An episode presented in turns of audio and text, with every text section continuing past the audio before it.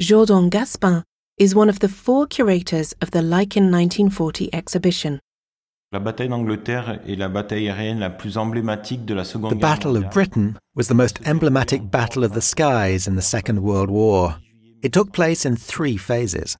The first phase began on the 10th of July 1940. That phase, known as Kanalkampf, Channel Fight, consisted of air operations in which the 2nd and 3rd German flotillas fought the Royal Air Force. These air operations primarily targeted naval convoys and port areas. The second phase began on the 13th of August 1940 and is known to the Germans as the Day of the Eagle or Adlertag. That was when Hitler decided to change strategy and attack aerodromes, aircraft factories, and radar stations.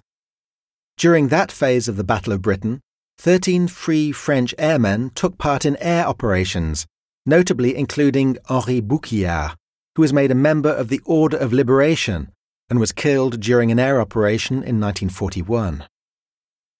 The third phase began in September 1940, when Hitler again decided to change strategy and bomb British cities.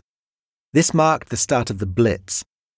The Luftwaffe suffered substantial losses while bombing London, and so Hitler decided to cancel Operation Sea Lion, which was the code name for the invasion of Britain by German troops.